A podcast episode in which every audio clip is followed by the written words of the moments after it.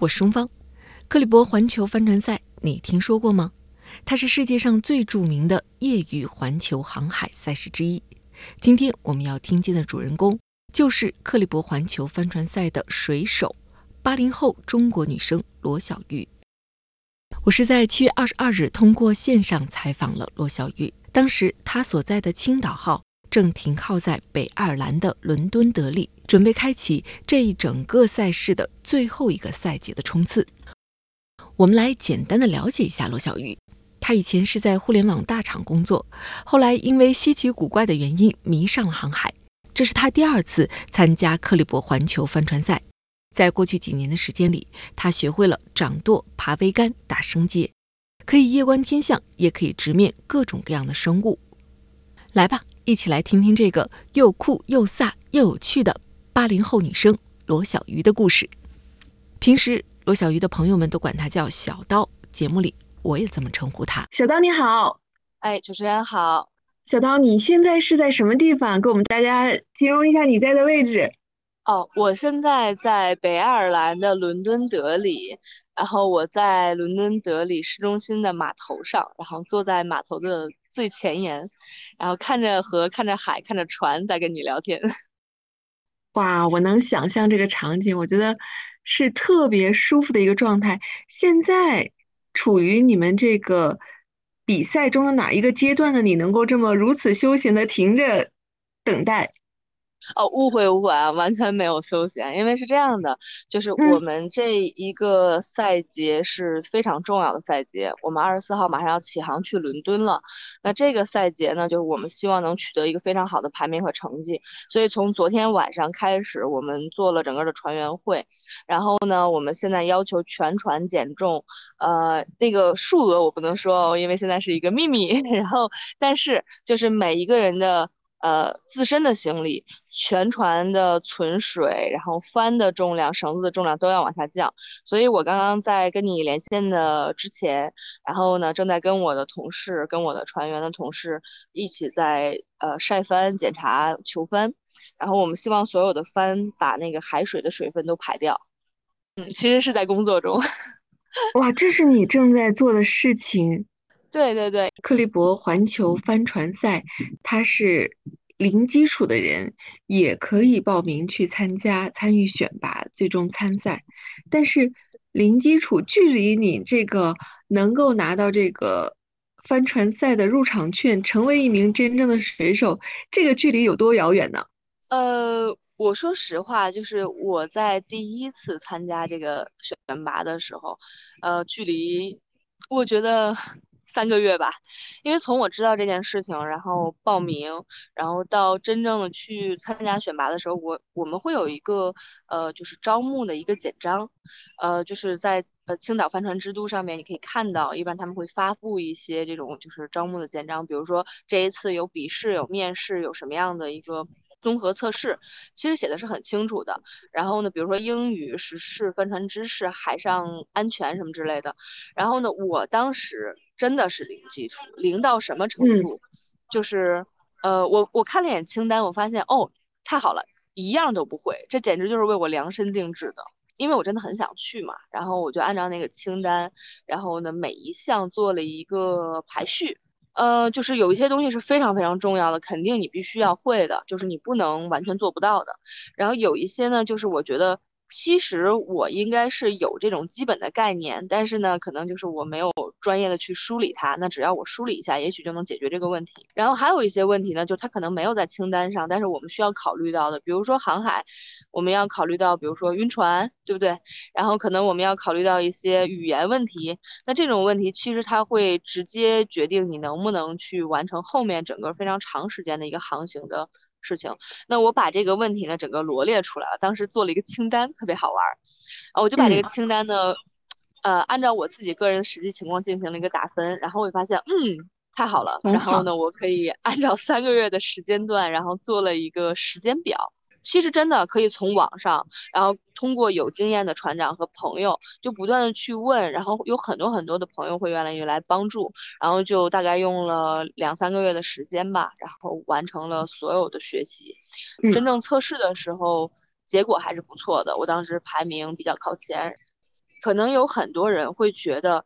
航海这件事情非常非常遥远，然后或者是说跨洋这件事情非常非常遥远，我可能想去，但其实也没有那么敢去，所以呢，可能试一下就放弃了。但其实这个之间的距离，真的就是你愿不愿意去去做，你愿不愿意去尝试的一个距离。小刀，刚才你说到这个只有三个月的距离，然后说要通过一个很多很多的测试，然后你刚才说到这个之后，我就拿到了我手上已有的这个资料。我得给大家简单的介绍一下你三个月里边做了什么事情啊？一、笔试范围：英语、时事政治、帆船运动知识、海上安全知识命题作文。所以你你你这几个好准备吗？英语 OK，时事政治不不不。其实是这样的，我当时英语差到什么程度？因为其实我已经离开学校蛮久的了，然后我今年三十六岁，然后已经工作十年多了，所以其实英语在日常中并不是常用的。而且即使是你在学校里面，其实我觉得大多数的我们那个年代的小伙伴们都是朋友们都是。呃，很擅长写或者很擅长读，但是其实听说，你知道英国的口音，然后爱尔兰的口音、苏格兰的口音、澳大利亚的口音、美国的口音，即使是你会，你依然听不懂。所以其实我当时大概想了一下这件事情啊，也没有那么难，无非就是，呃，别人说什么我听不懂，别人问什么我听不懂，别人问什么，即使我听懂了我不会答，即使我会答，然后别人可能也听不懂我的口音，就是这么几个简单的问题嘛。是很简单，就是完全不懂嘛，就是完全不懂。对，可以把它分析为完全不懂。但是如果我们把完全不懂这件事情，你把任何一个你不会做的事情分成几个几个题目，比如说，呃，别人说什么我听不懂，听懂了我也不会答。然后呢，别人可能听不懂我的回答，这三件事情你把它分开想就好解决了。比如说他问我什么我听不懂，那我就要提前想他会问我什么呢？对吧？大家交流无非就是友好的、相互的自我介绍、沟通，然后无非就是说为什么想要帆船，然后我们为什么要需要你这些题，对吧？还有就是关于啊，你从哪来呀？那你的城市是什么样子呀？就是一些对你有兴趣的事情，或者是你对他表示感兴趣的事情。其实这是人和人基础沟通的一个过程嘛。即使你用中文讲，它也是这这些话。那能够想象，基本上其实我们能够大概理解了。那我就让我的朋友们，英语很好的英国朋友们，然后美国朋友们，然后他们来去说了一些他们当地很 local 的一些说法。比如说，在英国，我们不说 thank you，我们说 cheers，对吧？哦。我们不说 hey bro，千万不要这么讲，就特别该溜子。那我们会说 hello mate，hello mate，哦，mate，他会这么说。对，所以就是不同的地方会有不同的口音。当你说，就类似于北京一下，嘿，哥们儿，然后你一瞬间觉得说，如果一个老外跟你这么讲，你就觉得说，哎，这个人中文可以哦。这同样也是，当你这么讲的时候，对方就会觉得说，哎，你英文还可以哦，他就会给你更多的耐心去理解你后面所说的事情了，对吧？所以其实我觉得，嗯，更多的就是这个沟通的距离呀，测试的距离，更多是来自于。你对呃别人的理解，或者是其实真的没有那么大的差异，更多的是一种决心吧。然后我我划分了一下关于英语的部分，划分了一下这个问题，所以我当时呢就呃选择去学习了一下呃，比如说因为肯定我们这边测试的朋友来的都是呃工作人员，肯定都是英国人。就是即使他不是英国人，他也是在英国工作的。那么只要我找到一些呃比较英式的 local 的说法，然后和呃英式的口音，这样他就会相对更好接受我一点。我我有一个朋友啊，我我觉得他就是一个特别好的例子。他是青岛人，然后呢二十二岁，当时他的英语并不好。然后他有一天在测试的时候跟我们聊，就说他是有经验的船长，然后他出去的时候看到旁边的船给撞了。那其实这个词就是撞了怎么说，然后怎么就触礁或者怎么样，这个是很难去讲的一个词。他当时就想不出来了，他特别好玩，他说，呃，I just watched them boat，砰，沙卡拉卡，然后所有人就知道哦，船撞了。其实他这个是一个非常好的例子。你在外面其实你不用担心别人不懂，你只要说 this this，碰，沙卡拉卡，所有人都会明白你在说什么。然后就满堂笑到不行了，然后这个成了我们整个那一年的一个年度梗，就所有的船出任何问题，我们就会说碰沙卡拉卡。说完英文，我们再看看还有什么？还有这个体能方面的，女子一千五百米不按时间按名次录取。其其实是这样的，这个这个我就当时已经躺平了，我真的跑不了步。我以前就一直在运动，但是呢，就是我可能运动更偏向于搏击类啊，或者是冲浪啊这种。我真的不擅长跑步这件事情，就是我的腿好像没有办法干这件事儿，就是我是类似于美人鱼一样，腿不能用来跑，一跑就疼。没有，我自己给自己找了很多理由。然后呢，我当时就是咬着牙，就是当时腿伤了，都在我当时在香港出差，凌晨一点工作结束，然后都去健身房跑。我当时的目标就是跑完八百米。就是可能很多人理解不了，我知道很多人很爱马拉松，但是对于我这种人来讲的话，就是，嗯，我可能追着沙袋能够踢十五分钟、二十分钟没有问题，连续不停的踢都没有问题。但是你让我跑步，我可能真的就很难。但其实我觉得这个东西是我的想象力限制了我自己。然后呢，我当时给自己制定了一个目标啊，就是首先跑完为优先，我不需要跑好，哪怕是最后一名，但是我要跑完。就你总不能说。这个事情完不成吧，这就这就直接被 pass 掉了。然后用了两周的时间，然后慢慢慢慢可以适应了，然后终于可以跑完一千五百米了。这好像也不是什么值得宣传的事情，但是我相信会有一些朋友类似于我这种情况吧，就是某一项其实看起来不难的事情，但是好像自己就是做不到。嗯，对我当时买了一个非常好看的鞋，然后我就是拿这个鞋来奖励自己，就是说。等我能跑跑完一千五百米的时候，我才可以穿上这双鞋。这个方法我不知道对于对于男士来讲有没有用啊？但我觉得对于多数女性朋友来讲都是有用的。就你可以能买一个什么东西奖励自己，可爱的东西或者好看的东西，然后你设定一个目标，你说完成了它，我就可以拥有这个东西。那嗯，其实就会有非常强的动力。然后后来还有游泳技能，好像你之前都不会游泳是吗？哎，北京人嘛，我我那个我我我其实我是这样的，我是老家是北京的，但是因为爸妈工作，所以我长在河北。呢，我是保定人，就是这两个城市都是没有水的，而且呢，这两个城市呢，就是就在我小的时候，因为我我爷爷家我四爷爷家是在后海，后海呢有那种冬泳组，然后但是小朋友是不让下的，因为每年捞虾捞蚌呢，就是大人们会觉得特危险，所以我小时候就一直被警告不许靠近水边。小刀，你要说这个后海啊，就特别容易让别的听众搞迷糊了。这不是有海吗？哦，好的好的，后海是我们著名的一个莲花池。那后海呢，是我们的一个前海后海连起来是一个湖。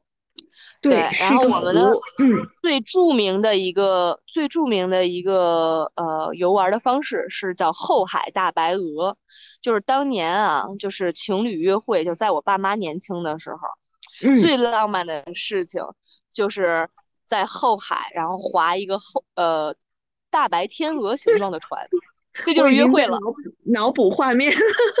对对对对对，所以有一天我成为船员的时候，我爸还说呢，说哎这也没有什么嘛，你小时候还玩过那大白鹅的船呢，很早的时候你就接触过船了。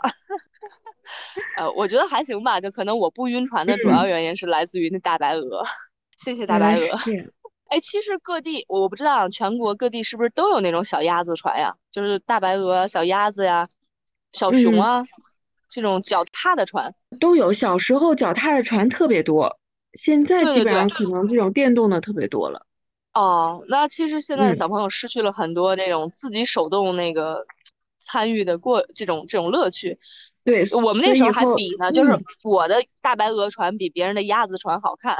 但是比这个样子还是还是在比。我们现在也在比，就是我现在停靠的位置是我前面是西雅图号，然后它是一个。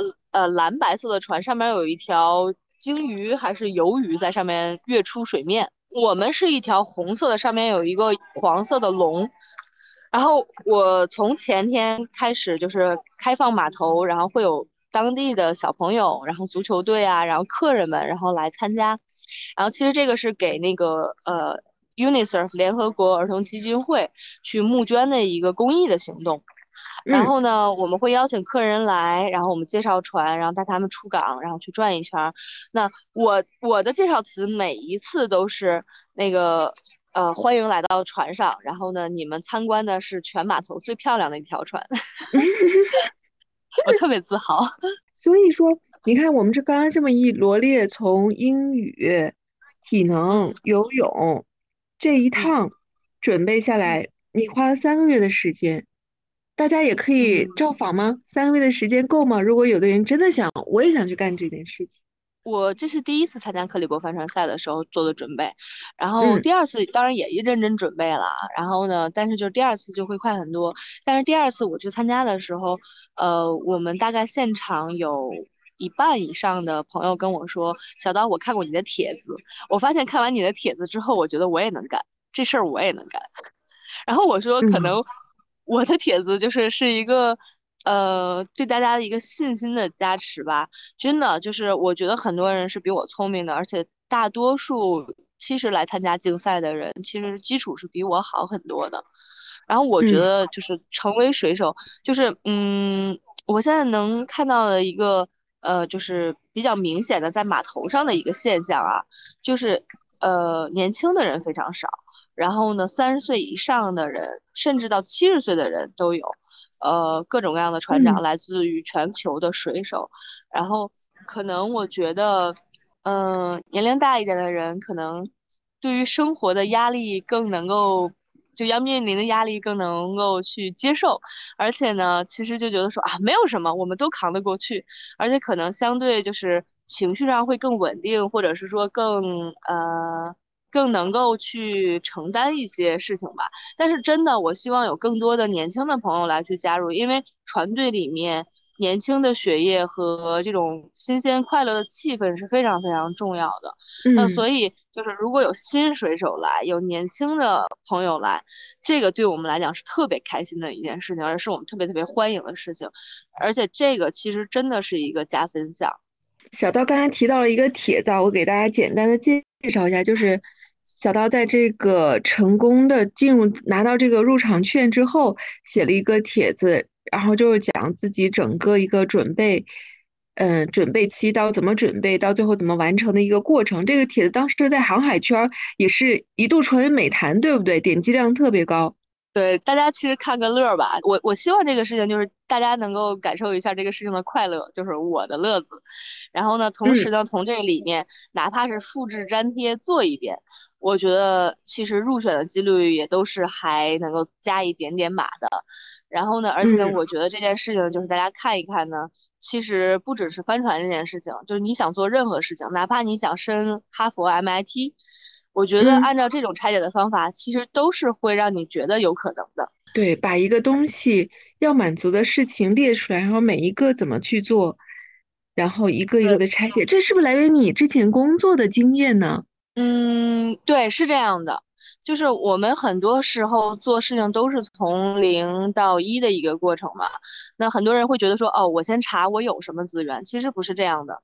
你应该先查我的目标是什么，然后我到达这个目标我没有什么，咱们哪儿去补？嗯，就只要你能明确的发现，说我有地儿去补货，我有地儿去加油给自己，我有地方能够去把这些我不会的东西补充完，那不就是一定会到达目标的吗？你应该知道如何在三个月的时间里成功的成为一名克利伯环球帆船赛的水手了吧？下期节目里，我们将会继续对罗小鱼的采访，一起来解决一个问题：为什么人们会放弃自己既定的人生轨道，而选择充满不确定性和充满冒险的水手生活呢？下期一起继续听见，我是钟芳。